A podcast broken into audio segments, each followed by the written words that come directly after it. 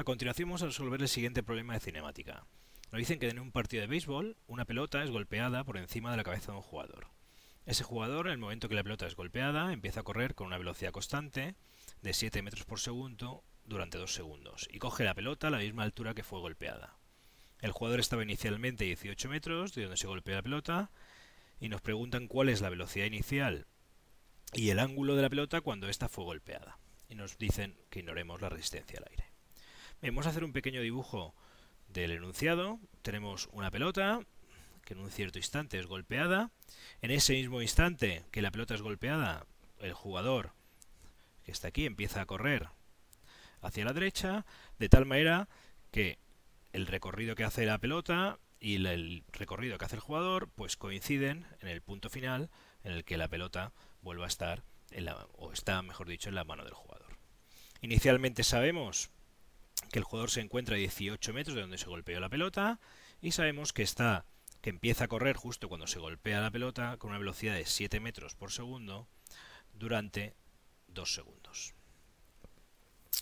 Bien, lo primero que vamos a hacer es ver el tipo de movimiento que hace tanto el jugador como la pelota. El jugador, el movimiento que hace es un movimiento en un único eje, en el eje X. dibujamos, podemos llamar X a este eje y al eje vertical. Y el movimiento que realiza es un movimiento rectilíneo uniforme. Es decir, el jugador nos dice que va con velocidad constante, no, no cambia su velocidad, con lo cual la velocidad es constante durante todo el recorrido del jugador y encima nos dicen que es de 7 metros por segundo. Bien, la ecuación del movimiento rectilíneo uniforme pues es igual la posición en la que se encuentra el jugador en un momento dado es igual a la posición en la que se encontraba inicialmente más la velocidad, en este caso del eje X, por el tiempo. Vamos a ver ahora qué movimiento hace la pelota. La pelota hace un movimiento en dos ejes, tanto en el eje X como en el eje Y, y el tipo de movimiento que realiza es un movimiento rectilíneo uniformemente acelerado. ¿Por qué está acelerado el movimiento de la pelota? Porque está sufriendo la acción de la gravedad y va cambiando, su velocidad en i va a ir cambiando constantemente. En el eje X, como vemos, no va a haber ninguna aceleración, con lo cual en ese eje el movimiento también va a ser rectilíneo uniforme. Las ecuaciones del movimiento rectilíneo uniformemente acelerado, pues tenemos para la posición el vector r, que puede ser la componente x o la componente y, es igual a la, al vector r sub 0, más el vector velocidad por el tiempo, más un medio el vector aceleración por el tiempo al cuadrado. Tenemos otra ecuación en el movimiento rectilíneo uniformemente acelerado y es que como la velocidad va a ir cambiando, la velocidad en un determinado instante pues va a ser igual a la velocidad inicial más la aceleración por el tiempo. Bien, hemos escrito o hemos puesto en forma vectorial esta ecuación porque el movimiento se hace en dos ejes, tanto en el eje X como en el eje Y. Bien, vamos a empezar con el movimiento del jugador, que es el más sencillo. El jugador inicialmente está en la posición x0 igual a 18 metros, ya que he cogido mi origen del sistema de coordenadas en justo donde se golpea la, pelota. Como la recoge a la misma altura que fue golpeada, pues la posición en y va a ser la misma, no va a cambiar. Y también sabemos que la velocidad a la que empieza a correr el jugador, v0x, pues son 7 metros por segundo. Y el tiempo que está corriendo pues son 2 segundos.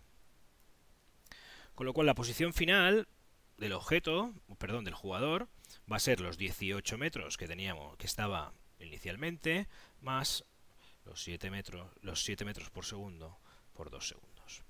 Si sumamos estas dos cantidades, pues obtenemos que la posición final del jugador eh, son 32 metros con respecto a donde se ha lanzado la pelota.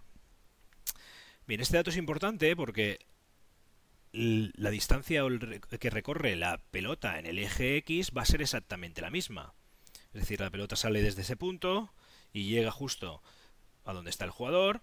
Y si el jugador está a 32 metros con respecto a la posición inicial, pues la pelota también va a estar en el eje X 32 metros con respecto a la posición inicial. Bien, con el jugador ya hemos obtenido todo lo que podíamos obtener, vamos a empezar a analizar el movimiento de la pelota. Para el movimiento de la pelota, lo primero que puedo hacer es escribirme o utilizar las ecuaciones de la posición.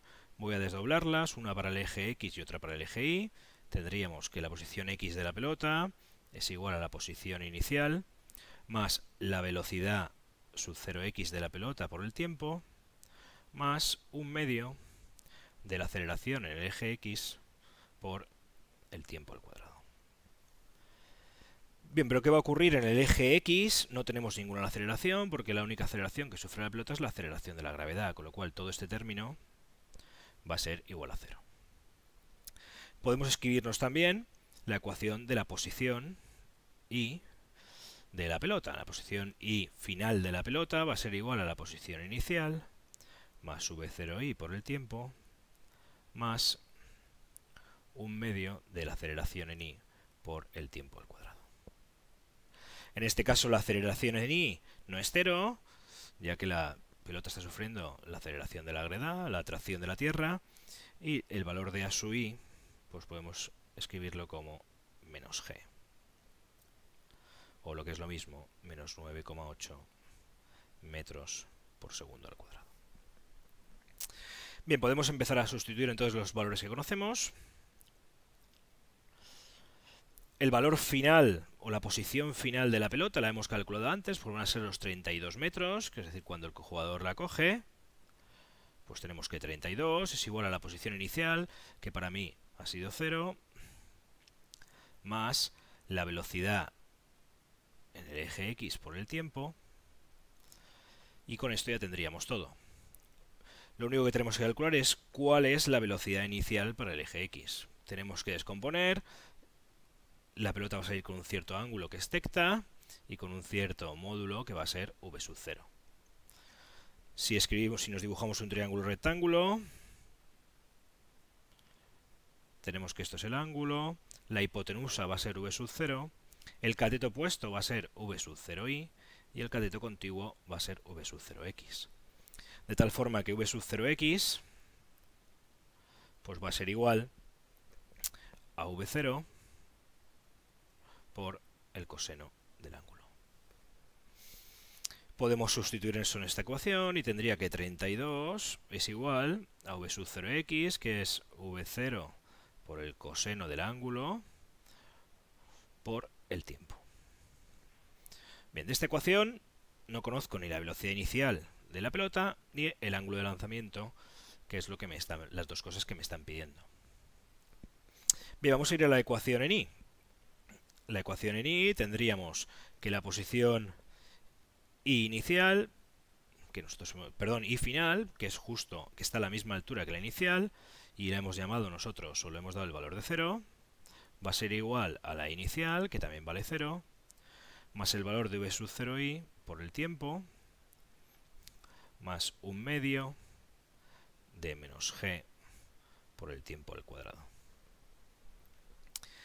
Bien, igual que hemos dicho antes, podemos calcular el valor de v sub 0i. Si v sub 0x era v0 por el coseno del ángulo, v sub 0i pues no va a ser más que v0 por el seno del ángulo. Con lo cual, lo que nos queda es que 0 es igual a v0, el seno del ángulo, por el tiempo, menos un medio de g por el tiempo al cuadrado. Y de esta ecuación, de nuevo, no conozco ni v0 ni el ángulo. Bien, ¿qué ocurre con el tiempo? El tiempo no he dicho nada, pero evidentemente si el jugador sale exactamente al mismo, en el mismo instante que la pelota es golpeada y la recoge justo cuando la pelota hace todo el recorrido, el tiempo que tarda la pelota desde que sale hasta que llega a su punto final es exactamente el mismo tiempo que tarda el jugador en recorrer esta distancia que hay entre desde donde empieza hasta donde acaba. Con lo cual el tiempo que vamos a tener que sustituir, por van a ser de nuevo esos dos segundos. Bien, pues si escribimos una hoja que esté limpia, teníamos de la primera ecuación que 32 era igual a v0 por el coseno del ángulo y por el tiempo. En vez de escribir el tiempo, pues escribo los dos segundos. Y de aquí puedo despejar, por ejemplo, v0 en función del ángulo. Y obtendría que V0 es igual a 16 partido el coseno del ángulo. Si me voy ahora a la ecuación en y, la ecuación en y teníamos que V sub 0 por el seno del ángulo, en vez del tiempo escribo 2, menos un medio de g por 2 al cuadrado, esto era igual a 0. Esta era la ecuación, la de arriba para el eje x y la de abajo para el eje y. Y ahora lo que puedo hacer es sustituir el módulo de velocidad inicial, v sub 0, en la ecuación de abajo. Si lo sustituyo, lo que obtengo es pues que 16 partido el coseno del ángulo por el seno del ángulo y todo multiplicado por 2 menos, en vez de g puedo escribir ya 9,8, 9,8 dividido entre 2 pues va a quedar 4,9, menos 4,9 por 2 al cuadrado es igual a 0. Aquí tenemos el seno del ángulo partido el coseno del ángulo, y esto es la tangente del ángulo, de tal manera que lo que obtengo al final es que 32 por la tangente del ángulo, pues va a ser igual a 4,9 multiplicado por 4. Lo único que he hecho es pasar este término hacia la derecha, o lo que es lo mismo que la tangente del ángulo es igual 4,9 por 4 partido por 32. Bien, pues si Introduzco estos datos en la calculadora y calculo el arco cuya tangente es esta cantidad que tenemos aquí. Hay que tener la precaución de tener la calculadora en grados. Pues obtengo que el ángulo de lanzamiento es igual a 31,5 grados. Una vez que obtengo el ángulo de lanzamiento, puedo ir y calcular el valor de v sub 0. El valor de v sub 0 si hacemos un asterisco y continuamos aquí, pues va a ser igual a 16 partido el coseno del ángulo, y como ya sabemos el ángulo, pues va a ser 16 partido el coseno de 31,5. Si introducimos estos datos en la calculadora, pues obtenemos que el valor de v sub 0 va a ser 18,8 metros partido segundo, que es el otro dato que nos pedían. Bien, se podía haber hecho de otra forma distinta este problema, hay muchas formas de resolverlo. Otra posibilidad es tener en cuenta que el tiempo que tarda en llegar a su posición más alta va a ser la mitad del tiempo total. Es decir, que cuando ha recorrido un segundo, cuando ha pasado un segundo, la pelota está en el punto más alto. Y lo que se cumple en ese punto también es que la velocidad en el eje Y es igual a cero. Con lo cual podríamos resolverlo, calcular la velocidad inicial v sub 0i, porque conociendo ya v sub i, conociendo el tiempo, y a partir de la ecuación de la velocidad en el movimiento rectilíneo uniformemente acelerado, podemos calcular la componente y inicial, y la componente x inicial también podríamos calcularla, de tal manera que al final pues podríamos calcular haciendo el módulo el valor de v sub 0 y haciendo la tangente entre esas dos componentes o el arco tangente entre las dos componentes el ángulo inicial. Y los resultados pues tendrían que ser exactamente los mismos. Con esto pues tenemos resuelto el problema.